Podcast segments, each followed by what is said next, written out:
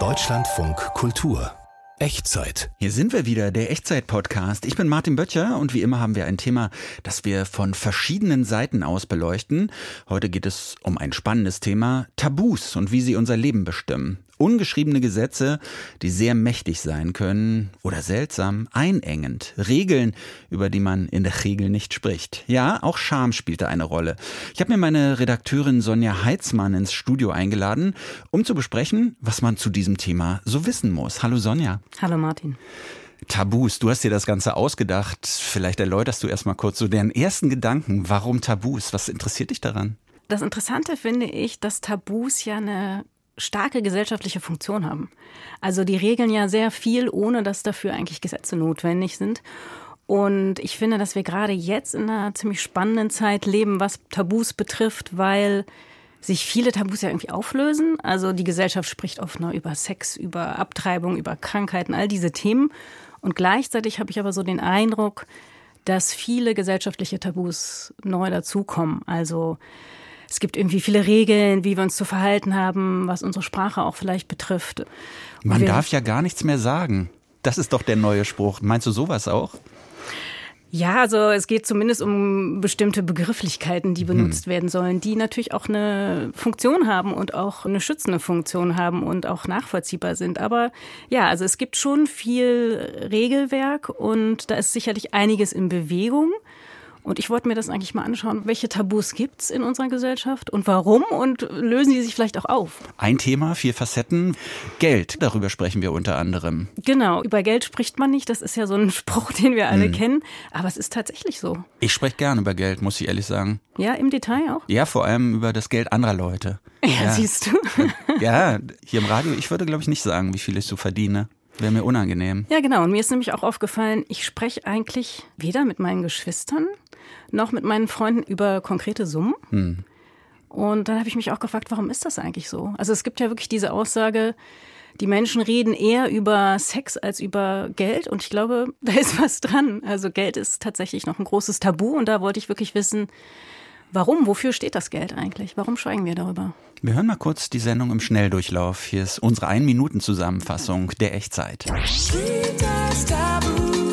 Ein Tabu ist ein Verhaltenskodex, der in einer bestimmten Gesellschaft oder Kultur als unangemessen oder verboten angesehen wird.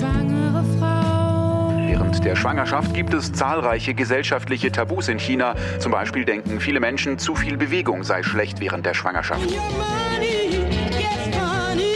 Es fällt uns sehr schwer, über Geld zu sprechen. Geld ist immer emotional besetzt. Wir entdeckten, wie absolut großartig Sex im Alter sein kann. Und ich dachte, darüber sollte man ein Buch schreiben. Der Begriff wird in der Öffentlichkeit und im Alltag relativ schwammig benutzt. Das wäre jetzt so zu klären, wie viele der Dinge, die wir heute beobachten, wirklich noch Tabus sind. Das ist also der Schnelldurchlauf. Eine ganze Sendung hier in eine Minute zusammengepackt. Sonja, wir reden noch außerdem über Sex im Alter. Genau, über eine Dame, die versucht, dieses Thema zu enttabuisieren. Okay, und dann gehen wir noch nach China. Wir gehen nach China und erzählen von, man kann es vielleicht nennen, Nahrungstabus und Bewegungstabus in der Schwangerschaft, also bei werdenden Müttern. Da gibt es sehr viele Regeln in China. Das wird eine tabureiche Sendung. Ich freue mich drauf.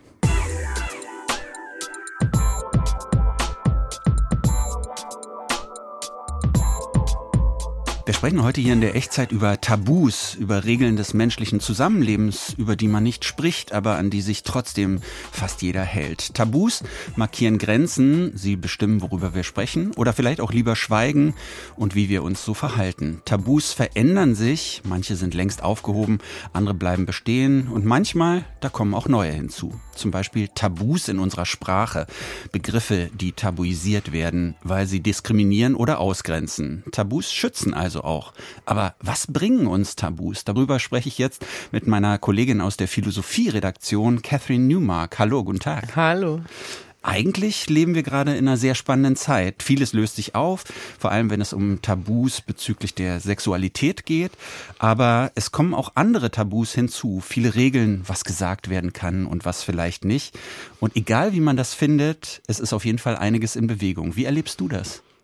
Ja, ich habe mir jetzt wirklich, als ich mich nochmal mit dem Tabu beschäftigt habe, mich gefragt, ob wir überhaupt noch einen klaren Begriff des Tabus haben, weil wir es mittlerweile eigentlich ausweiten auf so viele Diskurszonen, wo wir sagen, hier ist ein Tabu, hier ist ein Tabubruch, das darf man nicht sagen, man darf gar nichts mehr sagen. Also es wird in der Öffentlichkeit und im Alltag relativ schwammig benutzt, der Begriff. Das wäre jetzt so zu klären, wie viele der Dinge, die wir heute beobachten, wirklich noch Tabus sind. Also ich meine ganz klassisch, es gibt ja die Herkunft des Begriffes. Im 18. Jahrhundert war James Cook eben in Polynesien in der Südsee und hat eben da Völker getroffen, die diesen harten Tabubegriff hatten. Und das hat dann die Wissenschaft endlos fasziniert. Und zum Beispiel Sigmund Freud hat ja ein großes Buch über Tabus geschrieben und da versucht zu klären, es geht beim Tabu um etwas Rituelles, etwas Sakrales, also etwas, was im weitesten Sinne mit Religiosität und Spiritualität zu tun hat. Und es geht um ein Verbot, was aber so ganz viel mit Berührung zu tun hat, also auch mit so Körperlichkeit und dann auch mit Scham, wenn das Verbot übertreten wird. Und wenn man diese Elemente nimmt, dann kann man sagen, ja, diese Schamgeschichte, die ist bei uns wahrscheinlich noch recht relevant. Aber ob dieser religiös-sakrale Charakter des Tabus wirklich noch oft eine Rolle spielt, da habe ich mich gefragt. Also wenn wir jetzt einfach so über moderne Sachen nachdenken, also was wäre ein gutes Beispiel? Zum Beispiel weibliche Menstruation. Ist das noch tabu? Es ist irgendwie noch schambesetzt, aber irgendwie nicht mehr so wie früher. Also würde man das jetzt noch unter das Tabu fassen oder nicht mehr? Würde auf jeden Fall dem Kriterium entsprechen, was man so klassischerweise ein Tabu anlegt.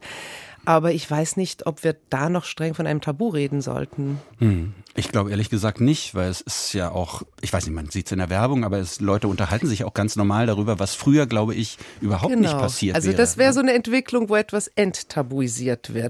Die Frage ist, gibt es dann Dinge, die neu tabuisiert werden? Und ich meine, die Vermutung, also wenn man das so fragt, dann denkt man immer, ja, es gibt gewisse Diskurse oder gewisse Sachen, die man nicht mehr sagen darf. Aber da frage ich mich auch, ob das so hart und in diesem vollen Umfange gilt. Was tatsächlich der Fall ist, ist, dass es viel mit Scham zu tun hat. Also es gibt ja tatsächlich Beschämungsrituale mittlerweile und zwar so von allen politischen Lagern, dass man versucht, jemanden dazu zu bringen, dass er sich schämt dafür, dass er das Falsche sagt oder denkt.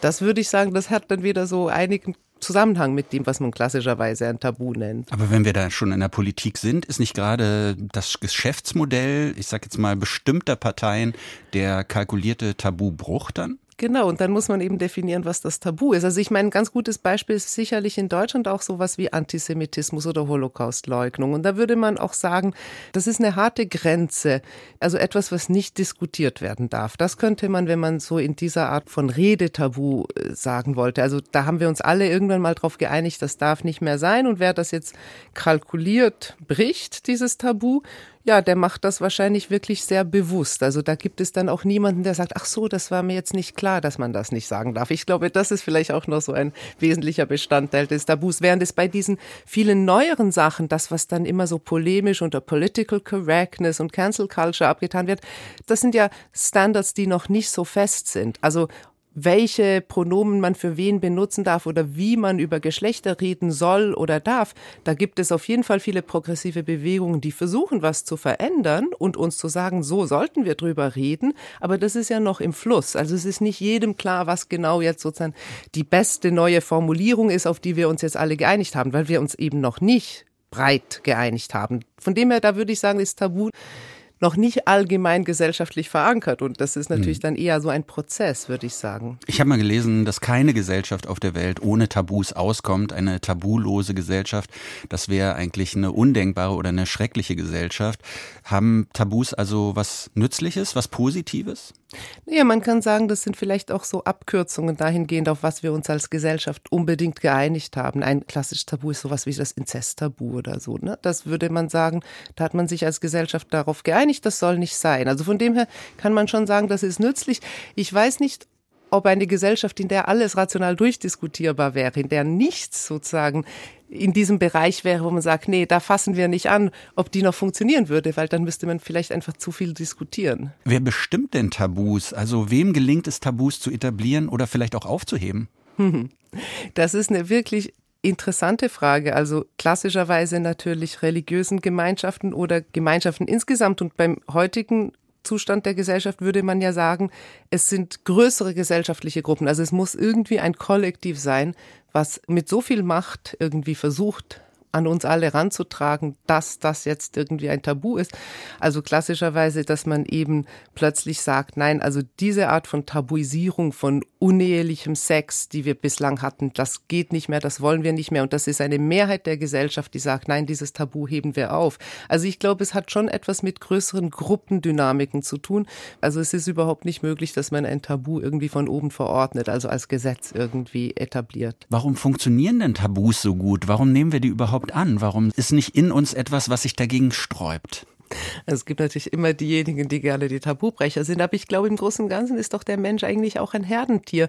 Man kann das schön fassen und sagen, wir sind alle taktvoll. Wir wollen keine Tabus übertreten. Wir wollen nicht auf diese ungute Körperlichkeit des Gegenübers hinweisen, die irgendwie tabuisiert ist oder so. Das ist das eine. Wir wollen nett sein, uns entsprechend den ungeschriebenen gesellschaftlichen Regeln verhalten. Aber ich glaube, es ist eben auch so, wir wollen nicht ausgegrenzt werden, weil es natürlich dann auch im Tabu, was eben schambesetzt ist, dann auch eine soziale Ausgrenzung gibt für denjenigen, der das übertritt.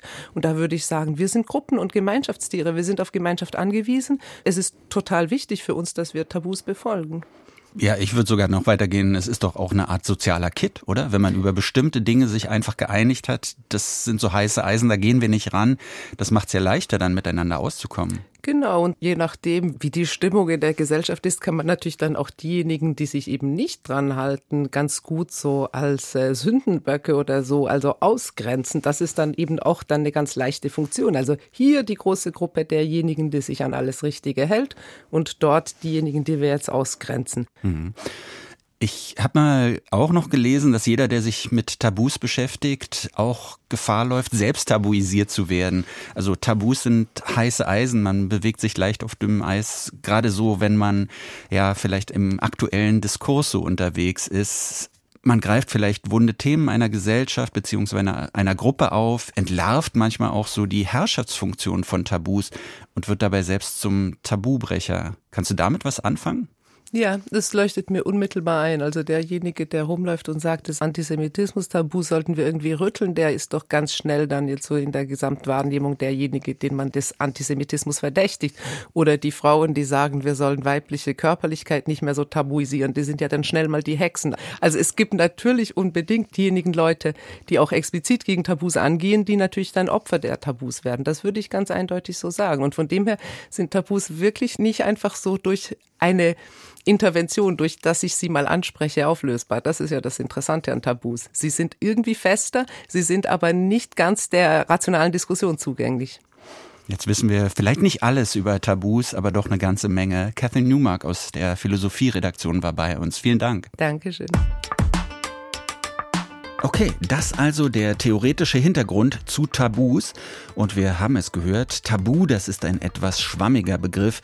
Die Wissenschaft meint damit etwas anderes als der unangenehme Nachbar, der behauptet, man dürfe ja gar nichts mehr sagen. Bei einer Sache aber, da sind sich viele einig. Über Geld, da spricht man nicht. Wie viel verdienen Sie? Wie viel Geld haben Sie auf dem Konto? Diese Fragen, die stellt man einfach nicht. Sie gelten als äußerst unhöflich, ja grenzüberschreitend. Ich würde hier an dieser Stelle zum Beispiel niemals sagen, wie viel ich für diese Episode an Honorar bekomme, das überhaupt zu thematisieren, das kostet mich schon Überwindung. Warum dieses Tabu in Sachen Geld so fest verankert ist und es uns so schwer fällt, über Lohn, Vermögen, Kontoauszüge zu sprechen, das hat Katharina Kühn in Erfahrung gebracht. Geld lässt sich zählen, es lässt sich vermehren und manchmal zerrinnt es zwischen den Fingern wie Sand. Würden wir rein ökonomisch denken und ausschließlich nach wirtschaftlichen Gesichtspunkten handeln, also stets rational mit Geld umgehen, würde es uns vielleicht leichter fallen, darüber zu sprechen.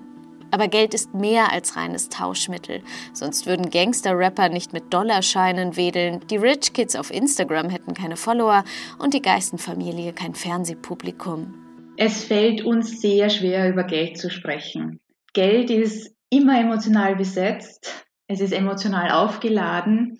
Da sind oft auch negative Gefühle und Befürchtungen damit verbunden und das versuchen wir natürlich zu vermeiden und sprechen deshalb nicht über Geld. Das sagt Silvia Breyer, ehemalige Investmentbankerin, jetzt Coach in Wien. Sie beschäftigt sich mit den Auswirkungen des Geldes auf das individuelle und gesellschaftliche Gefühlsleben. Jeder kennt das wahrscheinlich in seinem Bekanntenkreis, dass eine Familie an einer Erbschaft zerbrochen ist oder an Streit über Alimente oder äh, dass sich Geschwister gegenüber dem anderen Geschwisterchen benachteiligt gefühlt haben aufgrund eines geringeren Taschengelds. Selbst Paare tun sich mit dem Thema Geld schwer. In einer repräsentativen Umfrage von YouGov im Oktober 2021 gab nur knapp die Hälfte an, mit dem Partner oder der Partnerin über das Einkommen zu sprechen.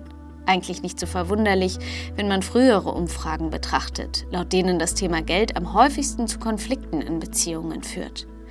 Und selbst wenn Geld kein Streitthema ist, so ist es doch auch eine andere Sphäre, die wir betreten, wenn wir in unserer Paarbeziehung, aber auch in Freundschaften über Geld sprechen. Weg von der reinen emotionalen Gefühlsebene, weg von den Gemeinsamkeiten zu den harten Fakten und der Erkenntnis, dass wir auch unterschiedlich sind, weil wir uns mehr oder weniger leisten können. Silvia Breyer hat noch eine weitere historische Erklärung. Zusätzlich hat schon Sigmund Freud so die Idee gehabt von der Analität des Geldes. Er hat das mit Dreck in Verbindung gebracht. Und das ist auch historisch ein bisschen begründet. Schon im alten Rom wurde so eine Art Urinsteuer eingeführt. Daher kommt auch der Spruch, Geld stinkt nicht. Man musste dafür zahlen, um sich erleichtern zu können. Also Geld ist auch immer in die Ecke des Schmutzes gedrängt worden. Auch weil Geld schon immer dazu diente, Macht über andere auszuüben. Mit dem Schweigen übers Geld sind wir aber keineswegs allein da. Das Klischee von den verklemmten Deutschen lässt sich nicht unbedingt halten, erklärt Martina Ernst, die Privatpersonen und Unternehmen vor Gehaltsverhandlungen berät. Sie verweist auf eine Umfrage des Personaldienstleisters Randstadt im Jahr 2020 in den USA. Die Umfrage hat aber ergeben, dass 78 Prozent der Amerikanerinnen ungern über Gehalt sprechen Trotzdem wünschen sich 58 Prozent mehr Transparenz, wenn es um Gehaltsverhandlungen geht oder wenn es um ihren Job geht. Das ist schon ein Widerspruch. Die meisten wollen ihr Gehalt nicht verraten, hätten aber gleichzeitig gern, dass ihr Arbeitgeber generell Preisspannen über die Entlohnungen bestimmter Posten veröffentlicht.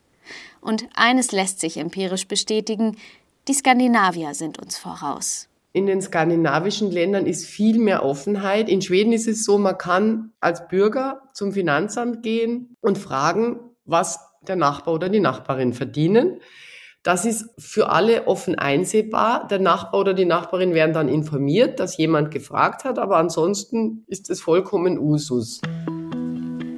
Wenn also ein freimütiger Umgang möglich ist, warum zieren wir uns dann so, selbst Vertrauten unsere Finanzen offenzulegen? Die Autorin Mareike Kaiser fand in der Recherche für ihr Buch Wie viel, was wir mit Geld machen und was Geld mit uns macht, noch eine andere Erklärung für unsere Zurückhaltung. Ich bin davon überzeugt, dass das daran liegt, dass wir in einer Leistungsgesellschaft leben und diese Leistungsgesellschaft, in der wir leben, ist aber ein Mythos. Wir gehen eben davon aus, dass wir selbstverantwortlich dafür sind, wie viel Geld wir haben, dass es davon abhängt, wie hart wir arbeiten. Dabei liege die Verantwortung meistens nicht nur bei denjenigen, die für ihre Arbeit wenig Lohn erhalten, sagt Mareike Kaiser. Es liegt an anderen Merkmalen, an Erbe zum Beispiel, aber eben auch daran, lebe ich mit einer Behinderung, bin ich von Rassismus betroffen, bin ich eine Frau oder ein Mann. Damit hängt es ganz oft zusammen, wie viel Geld ich eigentlich habe. Und wenn wir offen darüber sprechen, würden wir merken, dass wir da nicht unbedingt selbst dran schuld sind. Und das tun wir aber meistens nicht. Würden wir offener über Geld sprechen, könnte das Schuldgefühl und die Scham abnehmen. Nur, dass sich das ändert, liege nicht unbedingt im Interesse derjenigen, die Geld haben. Weil es ja auch Nutznießer gibt dieses Systems und am Ende müssten sie dann was abgeben und das wollen leider die wenigsten. Andererseits, wenn Gehälter transparenter kommuniziert werden, könnte das auch helfen, falsche Vorstellungen auszuräumen, sagt die Beraterin Martina Ernst. Wenn ich nicht über die Dinge rede, dann ist es eine Art Bumerang. Dann passiert genau das, was jetzt die ganze Zeit passiert, dass die Menschen nämlich unweigerlich glauben, dass unfair gezahlt wird. Dann gibt's Gerüchte, dann entsteht Neid. Und Menschen können auch die Chancen weniger ergreifen, weil sie gar nicht wissen, was alles möglich ist. Martina Ernst empfiehlt Unternehmen daher, offener zu kommunizieren und Arbeitnehmerinnen und Arbeitnehmern sowieso über Gehälter zu sprechen. Immerhin durch die Inflation ist das Thema Geld nun auch in den Schlagzeilen und erste Mutige trauen sich zum Beispiel auf Twitter unter dem Hashtag Ich bin armutsbetroffen über ihre finanzielle Situation zu sprechen. Bleibt noch die Frage, ob auch diejenigen, die wohlhabend sind, bald die Karten auf den Tisch legen werden. Zum letzten Punkt wage ich mal eine Voraussage. Nein, das werden die Reichen nicht tun. Schweigen ist schließlich Gold. Tabus oder vielleicht etwas abgeschwächt, Regeln und gut gemeinte Tipps für Schwangere, die gibt es auch bei uns in Deutschland. Kein Rohmilchkäse essen zum Beispiel. Und bitte nichts Schweres tragen. Aber wer in China ein Kind bekommt, ist noch mit ganz anderen Tabus und Traditionen konfrontiert. Alle, wirklich alle vermeidbaren Risiken für die Mutter und vor allem für das Kind sollen ausgeräumt werden. Das hat sicherlich auch mit der jahrelangen Ein-Kind-Politik in dem Land zu tun, die den Nachwuchs zu etwas noch kostbarerem gemacht hat. Ob die Regeln tatsächlich eingehalten werden, das kontrollieren meist die Mütter der Schwangeren, kommt aber auch schon mal vor, dass sich Fremde einmischen, auf der Straße, bei der Arbeit oder im Restaurant. Unser Korrespondent Benjamin Eisel erzählt mehr davon und geht erstmal ins Krankenhaus. Ein frostiger Morgen vor einer Frauen- und Geburtsklinik im Pekinger Bezirk Chaoyang. Viele hochschwangere Frauen gehen hier ein und aus, warten auf ein Taxi oder dass sie jemand abholt.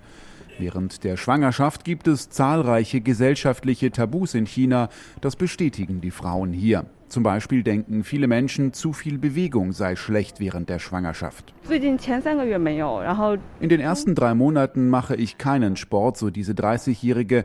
Jetzt bin ich in der zwölften Woche schwanger. Vielleicht werde ich in der mittleren Schwangerschaftsperiode leichten Sport machen. Aber auch bei der Ernährung gibt es Regeln für Schwangere. Bestimmte Lebensmittel sind tabu. So gelten Krebse als schlecht für Schwangere.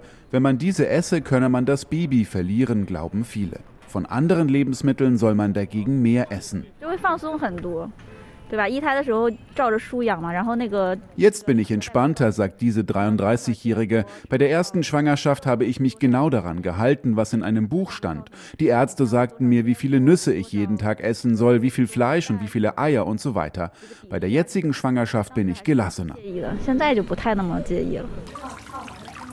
Nur wenige Kilometer von der Frauenklinik entfernt arbeitet der TCM-Arzt Su Xinchong in einer Gemeinschaftspraxis.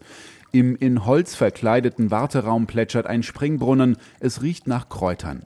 TCM steht für traditionelle chinesische Medizin, im Gegensatz zur Schulmedizin, in China auch westliche Medizin genannt. Viele der Regeln für Schwangere haben ihren Ursprung in der traditionellen chinesischen Medizin, erklärt er. Von einigen Lebensmitteln, die leicht Krankheiten verursachen können, sollte man weniger essen, besonders gegen Ende der Schwangerschaft. Rindfleisch zum Beispiel, Lammfleisch, aber auch scharfes oder Essen, das laut TCM den Geist anregt. Die Gesundheit ihres Babys kann die Mutter laut der traditionellen chinesischen Medizin dadurch beeinflussen, in welchem Umfang sie scharfe oder anregende Lebensmittel während der Schwangerschaft isst. Das hat Auswirkungen zum Beispiel auf Hautkrankheiten des Babys oder ob ein Kind viel weint in der Nacht. Laut traditioneller chinesischer Medizin gibt es noch weitere Tabus während der Schwangerschaft, erklärt der TCM-Arzt Su Xinsheng.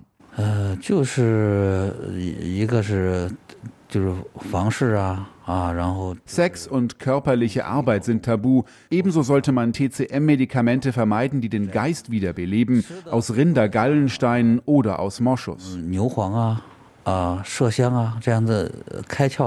Und die Tabus hören nach der Geburt des Kindes nicht auf. Traditionell kommt dann für die Mutter zur Jöse, auf Deutsch etwa sich einen Monat ausruhen. Während dieser Zeit gelten strenge Regeln für die Mutter. Sie darf das Haus nicht verlassen und soll möglichst viel im Bett sitzen. Ansonsten drohen Krankheiten, so der TCM-Arzt Su Xinchang. Während des Ruhemonats können junge Mütter eine Erkältung bekommen, weil sie geduscht oder die Haare gewaschen haben. Selbst in der heißesten Zeit im Sommer darf daher die Klimaanlage nicht eingeschaltet werden. Fenster und Türen bleiben zu. Klar, man stinkt schon, aber die Wahrscheinlichkeit, krank zu werden, sinkt. Auch während des Ruhemonats gelten strenge Ernährungsregeln und wenn die Mutter aus dem Bett aufsteht, darf sie keine Schlappen anziehen, es müssen feste Schuhe sein. Im Westen kennt man diese Zusammenhänge nicht. Wenn alte Frauen dort Schmerzen an den Fersen haben, werden sie nicht daran denken, das hat mit der Geburt meines Kindes zu tun, weil ich meine Fersen damals nicht bedeckt habe.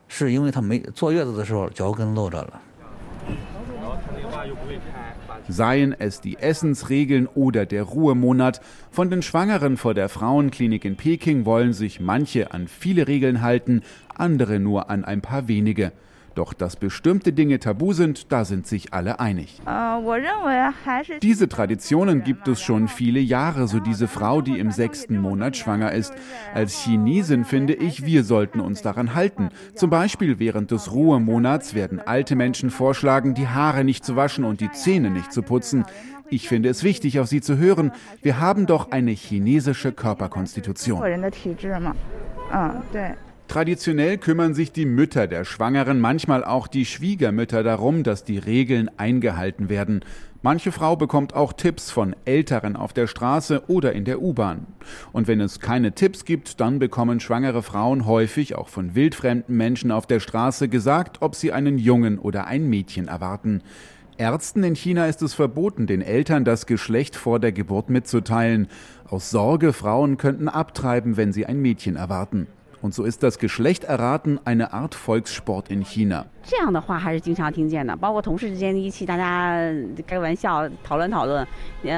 Das passiert mir oft, erzählt diese 38-jährige hochschwangere Frau. Die Kollegen machen Witze oder Nachbarn sagen das Geschlecht auf Basis ihrer Erfahrungen voraus. Manche schauen deine Haut an. Gute Haut heißt ein Mädchen, sonst wird es ein Junge. Andere schauen auf die Form des Bauches oder deine Haltung beim Gehen. 还有一种状态，还有一种是说看肚子的形状，还有看你的走姿的，都 有。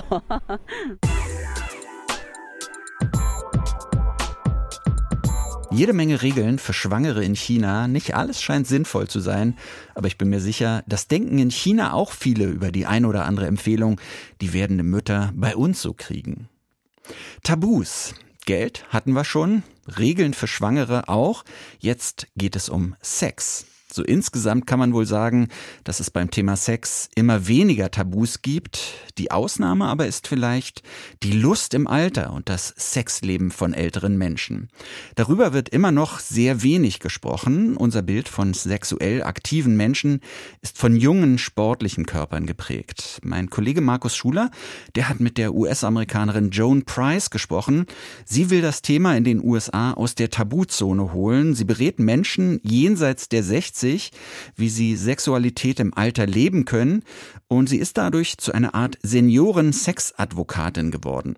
Sex ist im Alter zwar anders, aber kann immer noch aufregend sein, sagt sie. Manchmal lohnt es sich dabei, noch etwas Neues auszuprobieren oder ein bisschen nachzuhelfen. Zum Beispiel mit dem Vibrator.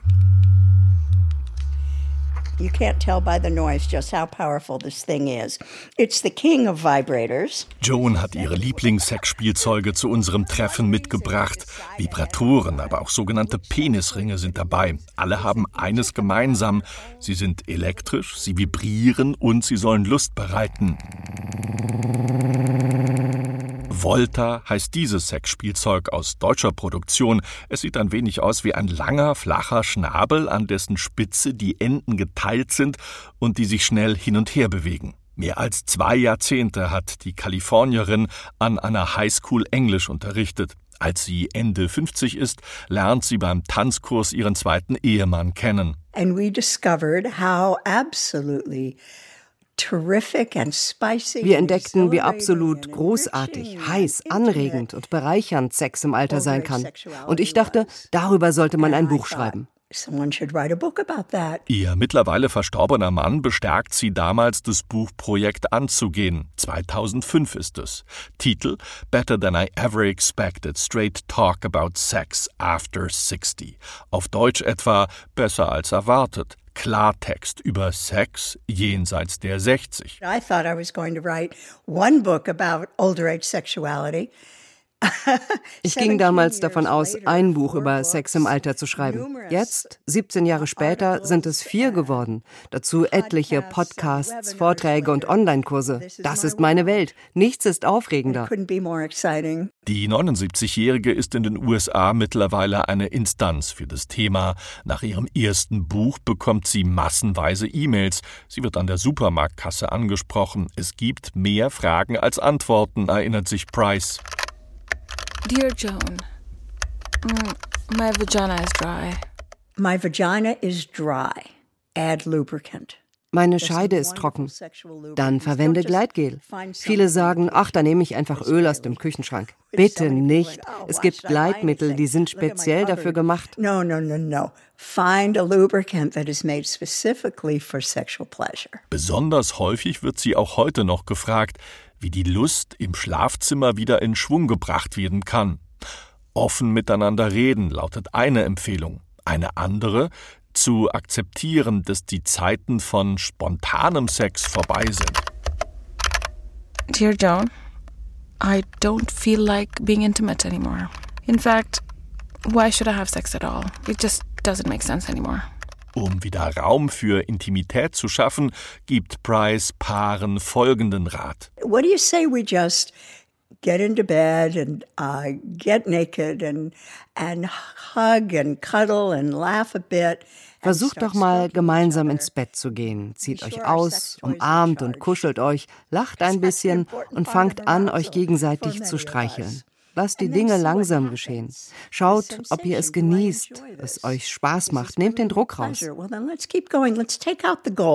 Wir müssen uns frei machen von all den Bildern in unserem Kopf, den gesellschaftlichen Normen, sagt Price, wie wir auszusehen haben, wie alles ablaufen muss. Zu festen Sexdates rät die Autorin, geplant, aber ohne Druck, alles geht, nichts muss. Dear Joan, my partner doesn't have reliable erections. Things are awkward, and that means we're not having sex anymore. We're not having reliable erections and therefore we're not having sex. Weil mein Partner keine zuverlässigen Erektionen mehr hat, haben wir keinen Sex mehr. Was viele nicht wissen, auch ohne Erektion kann ein Penis große Lust empfinden. Und außerdem hat der Mann Hände, einen Mund, hat ein Sexspielzeug greifbar. Er kann seine Partnerin auch mit Worten oder auf eine andere Art und Weise glücklich machen. In den nächsten Monaten will Joan Price Europa besuchen. Sie will wissen, wie dort ältere Menschen mit ihrer Sexualität umgehen, wo es Tabus gibt, wo ein offener Umgang gepflegt wird. Den vielleicht schönsten Satz sagt sie ganz zum Ende unserer Begegnung. Neben ihr auf dem Sofa sitzt ihr gleichaltriger Partner Mac. A full acceptance of my aging body wir müssen unseren alternden Körper akzeptieren. Ich schaue mir meine Falten an und lache. Sogar meine Falten haben Falten. Aber das ist kein Grund, mich für meinen Körper zu schämen. Ich habe das Glück, einen Partner zu haben, der mir immer wieder sagt, wie schön ich bin. Und er wurde gerade wegen grauem Star an den Augen operiert. Er ist also nicht blind. Ich muss einfach akzeptieren, dass er mich so sieht. Das hilft mir, mich selbst zu betrachten und nicht zu streng mit mir zu sein. Sex im Alter. Kann man ganz normal drüber sprechen, wie wir gerade gehört haben, aber das sehen sicherlich auch noch nicht alle so. Ein Thema, vier Facetten. Wir sind schon wieder am Ende angelangt. Ich bin Martin Böttcher. Danke fürs Zuhören. Hier noch ein paar Anmerkungen zu uns. Man kann der Echtzeit natürlich folgen, man kann uns liken oder weiterempfehlen und auch die ganzen anderen Episoden der Echtzeit hören, fast überall dort, wo es Podcasts gibt. Außerdem haben wir einen Serienpodcast vom Deutschlandfunk Kultur. Auch den findet man fast überall dort, wo es Podcasts gibt. Und wer lieber so richtig klassisch Radio hört, der findet uns jeden Samstagnachmittag im Deutschlandfunk Kultur immer um kurz nach 16 Uhr. Eine Stunde lang mit Musik und Serie und manchmal gibt es sogar eine Zeitansage. Bis demnächst, ja?